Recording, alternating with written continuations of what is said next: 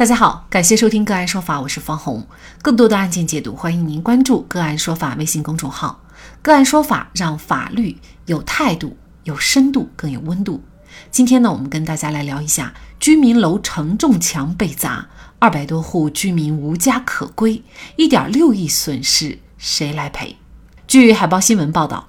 近日，哈尔滨松北区多名小区业主爆料称，一个健身房老板拆穿了承重墙，造成小区整栋居民楼的住户被疏散。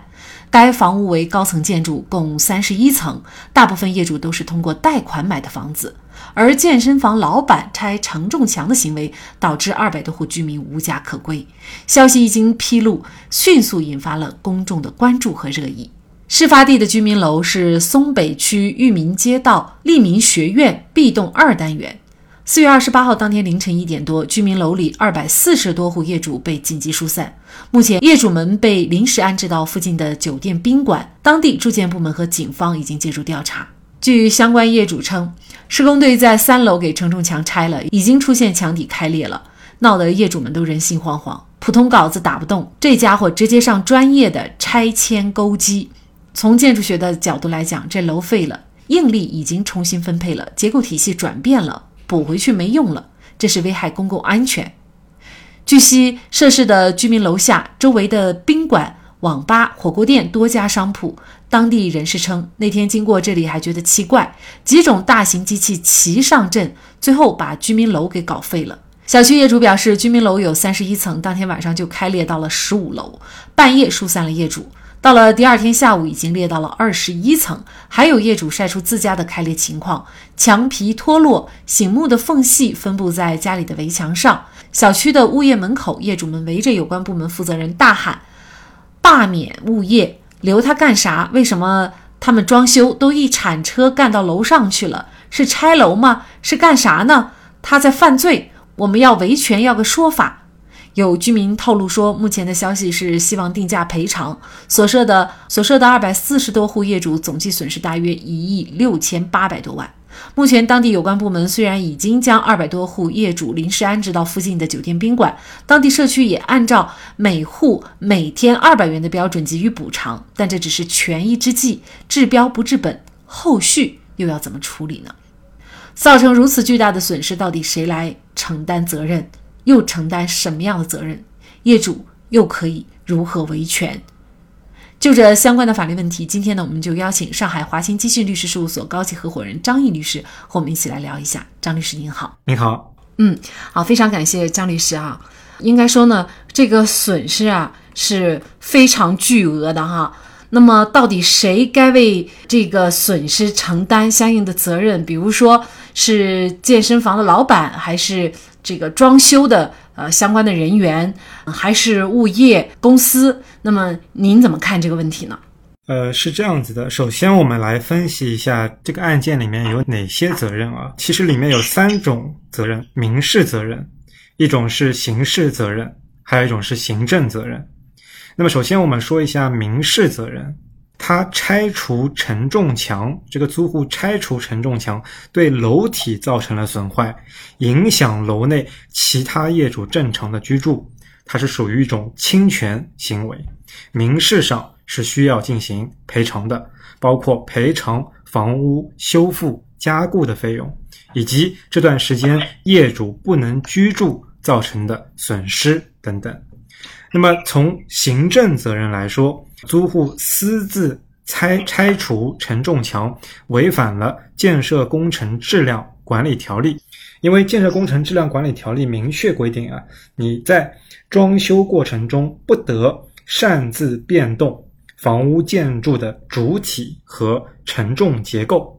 如果违反，那么应当责令改正，并处五万元以上以及十万元以下的这个罚款。那么从刑事责任来说，私自拆除承重墙，这个楼高达三十一层，说明它的楼层是相当高的。那么一旦承重墙拆除了，甚至产生了这个裂痕，那么其实整个情况就会变得非常的危险，它就可能涉及到什么呢？涉及到以危险方法危害公共安全罪。这是刑法明文规定的一个罪名。如果说犯了以危险方法危害公共安全罪的话，致人重伤死亡或者使公私财产遭受重大损失的，是要处十年以上有期徒刑、无期徒刑，甚至是死刑的。所以这个罪名其实是非常重的，因为它危害的到了不特定社会公众的安全。那么我们再分析一下具体谁来承担这个责任。根据目前的这个案件的这个情况啊，责任人有。租户和实施拆除的施工单位。那么，如果说业主本人对这个情况，他要拆除承重墙是知情的，那么业主也要共同承担上述责任。所以说，租户他是第一责任人，然后施工单位肯定也是共同的这个责任人，而业主如果知情的话，那么也要共同承担这个责任。嗯。那这个物业公司又需不需要承担责任呢？物业公司呢，要看物业公司在业主的装修前、装修中有无履行一个提示、巡查、制止和报告等监管责任。如果说物业公司没有尽到相应的提示、监管和制止义务，也应当对这个损失承担一定的赔偿责任。因为这个损失呢是非常巨大的啊，据说呢是有一亿六千八百多万这样的一个损失。那么他这个计算可能就是说不存在修复，因为也有人就提出说承重墙被砸穿了以后呢，事实上这种房子就基本上是不存在可能修复的可能。就是这一单元的业主想维权，他又怎么来维权呢？首先从权属来看啊，这个承重墙是属于全体业主。共有部分，那么如果部分业主敲掉了这个承重墙的话，那么对这一栋楼的其他业主，对于这个共有权就产生了侵权。那么根据民法典规定，是业主是可以要求妨害人排除妨害或停止侵害、消除危险，来达到这样的一个侵权救济的一个目的。具体来说呢，其他业主就可以起诉前面说的这些侵权的主体，将受到的这个损毁的承重墙重新加固。然后，如果造成这个整个楼成为危楼的话，那么业主也可以起诉要求恢复原状。那么这里面就可能涉及到是不是要重新去建这个楼房。但是如果是涉及到重新建这个楼房，那么这部分的建楼这个损失，其实是就非常大的一个损失了，就可能是相关责任方赔也赔不起了。如果是说这个楼修复不了，业主主张的可能就是每一栋房的它的一个这个市场价，是不是这样？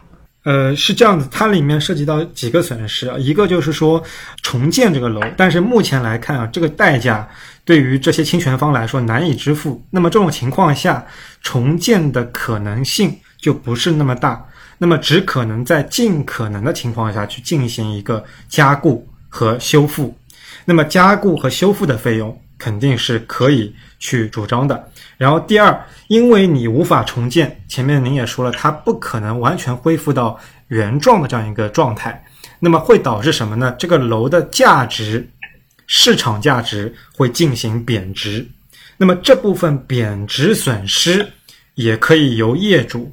作为损失向侵权方进行一个主张，然后第三部分呢，就是业主因为这个侵权行为而无法正常使用自己住宅的这样的一个租金损失，也是可以要求他作为损失进行赔偿的。如果是相关的责任方他也赔不起，那么在这种情况又该怎么办呢？我们前面也列了很多个可能承担责任的主体啊，包括承租方、施工方、物业单位以及出租方。那么，如果说相应的费用显著超过他们的承担能力，严格来说，在业主维权起诉之后，仍然不能不能履行的情况下，那么这个案件将会终本，相关的这个被执行主体。将会进到这个失信名单，并且拉入限制高消费的这个名单，从而使他们征信，包括他的一些各种出行都受到一定的限制。对于所涉的二百四十多户业主来说，这样的后果，我相信很多业主怕是无法接受，因为这毕竟是自己的住房。另外呢，一旦整个单元楼呢，它无法恢复原状，甚至就是成了危房，无法居住的话，那么二百多户业主又该往哪里去住？他们的家没了，这个又该怎么解决？这确实是一个困境啊！所以，可能在法律方面，确实是没有一个很好的办法能够解决这个问题。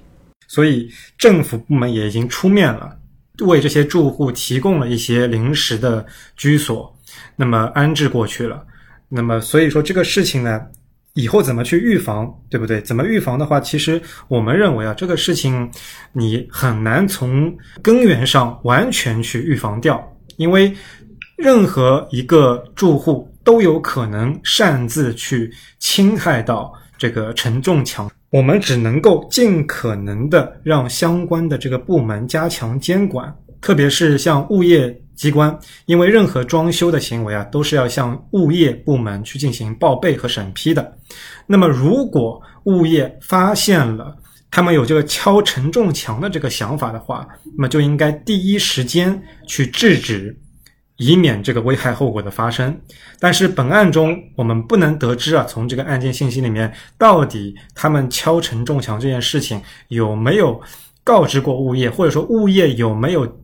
通过监管去发现，如果发现有违规的这些操作的话，应当第一时间去制止。同时，相关的这个管理部门、物业的上层的监督部门，也应当对相关的物业管理部门进行一个培训和告知。对于这种监管不力，物业应当承担相应的行政、民事，甚至是刑事上的这个责任。承重墙是生命墙。这难道不是基本的常识吗？但是健身房老板、施工人员却不顾最基本的常识，不顾整栋楼的住户安全，任性而为。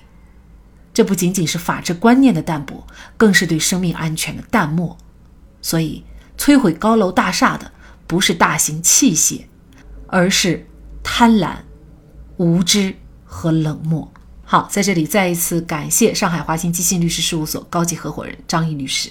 那更多的案件解读，欢迎大家关注我们“个案说法”的微信公众号。另外，您有一些法律问题需要咨询，都欢迎您添加幺五九七四八二七四六七这部手机号的微信号向我们进行咨询，我们会将您的问题转给我们专业资深的律师进行解答。好，感谢您的收听，我们下期节目再见。